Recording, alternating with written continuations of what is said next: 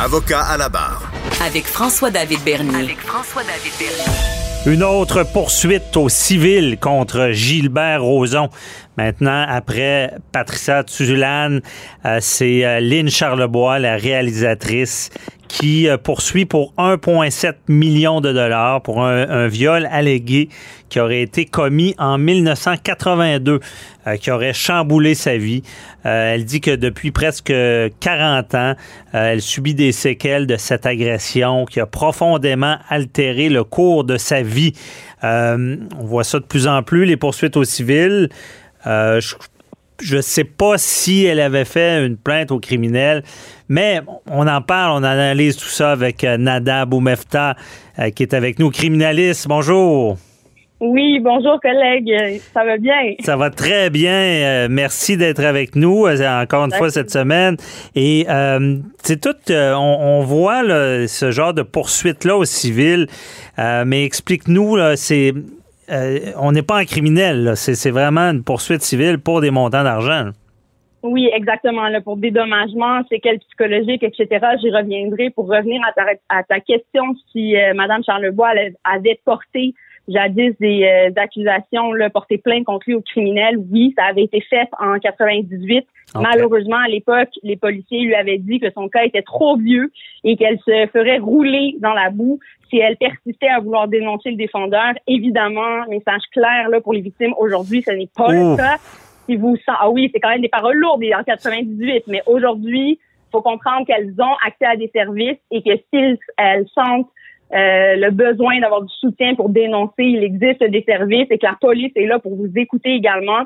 Donc, n'hésitez pas à aller dénoncer ou à demander de l'aide pour vous aider euh, dans cet accompagnement-là. Maintenant, elle a reporté plainte aussi dans la dernière vague euh, de plaintes contre Gilbert Rozon. dont elle a fait partie de la liste des, présumées victimes. Étais-tu la courageuse? oui, également aussi. Et ça, je reviendrai, c'est un recours civil, mais elle a fait partie des, des plaignantes dont le DPCP, directeur des poursuites criminelles et pénales, n'en ont finalement pas retenu euh, de plainte considérant Mme Charlebois comme étant une présumée victime. Elle se tourne aujourd'hui euh, vers les tribunaux civils. Il est à noter qu'elle faisait partie du collectif Les Courageuses, euh, mhm. qui a été déposé là, en novembre 2017, si je ne me trompe pas, et dont la Cour suprême, là, le 16 novembre 2020, a jugé finalement, a rejeté finalement la demande d'action collective euh, visant à représenter les personnes qui avaient été agressées par, présumées agressées en fait par M. Mhm. Roson. Et euh, ça revient un peu à, au sujet de la présomption d'innocence et tout. Là. Je ne sais pas si euh, c'est une notion qui pourrait être intéressante pour le grand public, mais le fardeau de preuve est différent en civil et en criminel, et ça, c'est bien important de le noter. Bien, il faut le noter. Explique-nous, au criminel, on l'entend souvent, mais je pense qu'il n'y a rien de mieux que de bien le comprendre. Fardeau de la preuve n'est pas pareil au criminel. Le procureur de la couronne, lui, il regarde pas ça de la même manière s'il porte des accusations ou pas.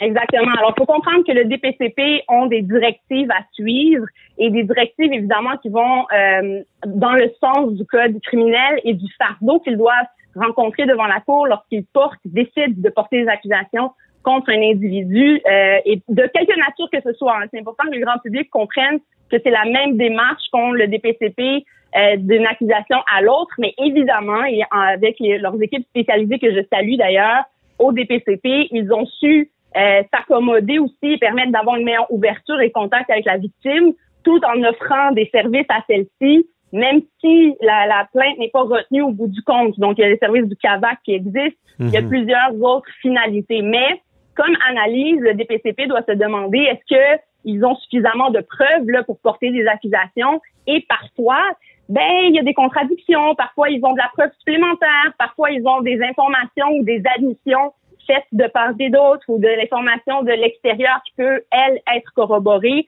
qui fait en sorte qu'à la fin le, le, DPCP décide de ne pas euh, accuser l'individu sur ces éléments-là et surtout sachant qu'il existe la présomption d'innocence, mais je ne veux pas le freiner, freiner pardon, les victimes dont les événements datent. De un, ça, c'est fini. il n'y a pas de prescription. Et faut se sentir écouté aussi, mais ce n'est pas parce qu'il n'y a pas accusation criminelle qu'elle n'aurait pas, par exemple, euh, droit à ouverture à, une plainte au civil. Au civil. Aujourd'hui. Mais c'est ça, on va en parler un peu plus tard, mais euh, l'élément quand même, quand ça fait 40 ans au criminel, ça doit rendre le dossier euh, beaucoup plus difficile. C'est très intéressant comme élément, c'est sûr et certain qu'en criminel, lorsque j'ai à représenter des accusés, donc des gens qui sont accusés de tels gestes, quand on parle de 40 ans plus tard, évidemment, les deux individus souvent ont grandi, euh, chacun de leur côté. La mémoire est malheureusement une faculté qui oublie, mais il n'empêche pas moins qu'une victime peut quand même dénoncer, euh, aller faire une déclaration à la police dans le meilleur de ses souvenirs. Et aussi, ça aussi, ça peut être une lacune là, qui fait en sorte que le DPCP finalement ne porte pas de plainte. Euh, donc la mémoire peut jouer un rôle, mais il est certain que la police sont là pour vous écouter, prendre en note votre déclaration et la décision revient au DPCP de porter plainte ou non.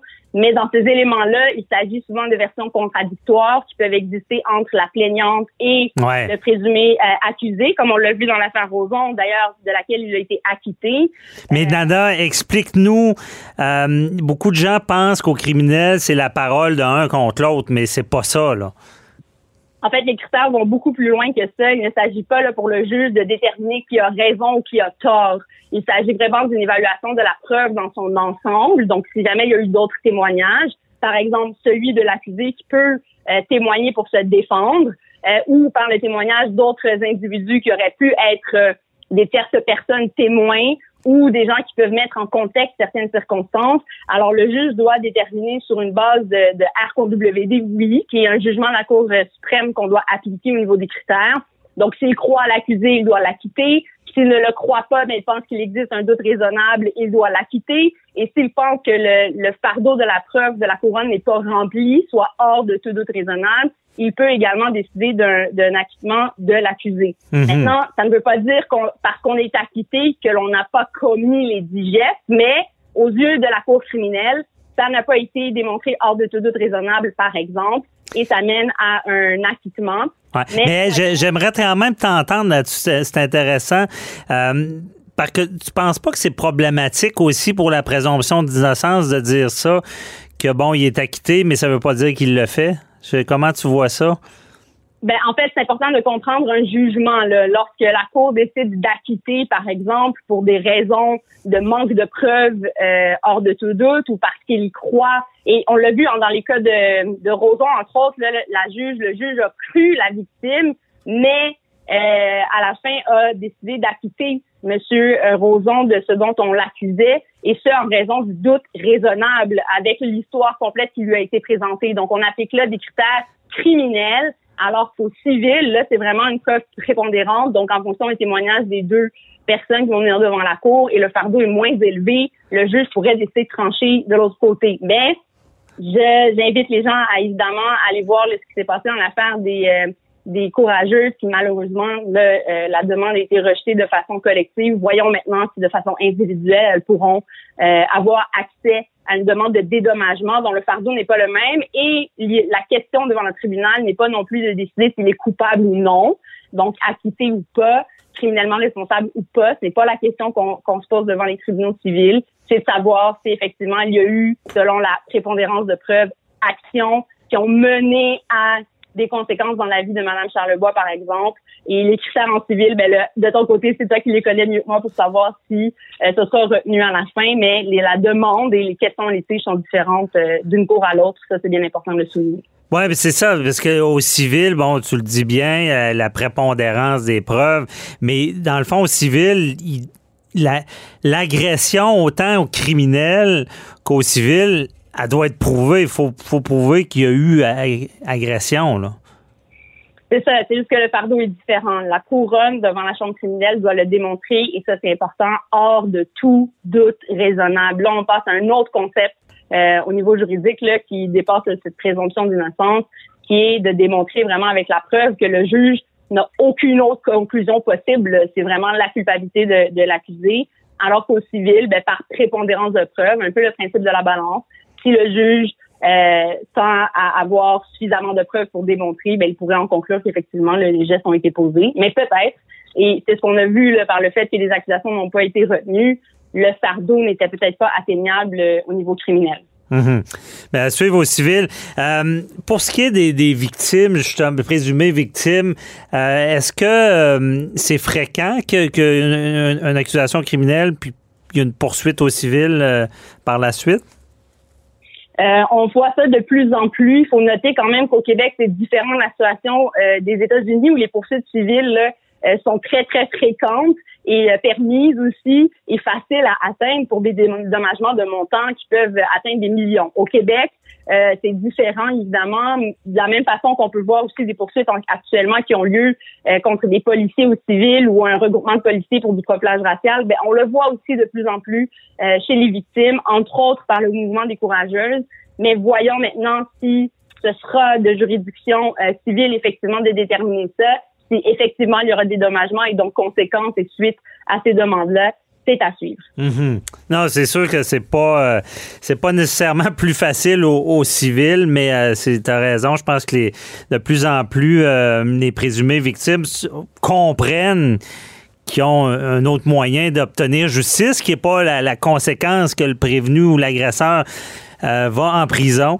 Mais exactement. Mhm. On va, vas-y, on, y va avec la poche, on y va avec l'argent. Ben, exactement, exact. Mais c'est très important comme point. Je me permets de t'interrompre sur ce point-là parce mhm. que du point de vue des victimes, souvent quand on leur demande qu'est-ce qu'elles recherchent, c'est pas nécessairement une sentence, une accusation criminelle. Parfois, c'est du support, parfois, c'est du dédommagement pour un emploi qui a été perdu, euh, pour des biens qui ont été malheureusement brisés ou cassés lors d'événements de violence conjugale, pour etc., etc., des suivis psychologiques. Donc, Parfois, elles peuvent effectivement se dire, et certaines peuvent être peuvent reculer, je le vois, de vouloir dénoncer à la police. D'abord à cause des mythes qu'on malheureusement qui existent encore dans la population, là, qu'on va pas te croire ou on va pas t'écouter. Mhm. Mais au-delà de ça, passer à travers tout le processus de système judiciaire criminel peut être difficile, donc peut-être aider à faciliter ça, mais également le voir avec la victime euh, qu'est-ce qu'on peut faire pour la supporter, l'aider, euh, passer à travers tout ça, mais également qu'est-ce qu'elle recherche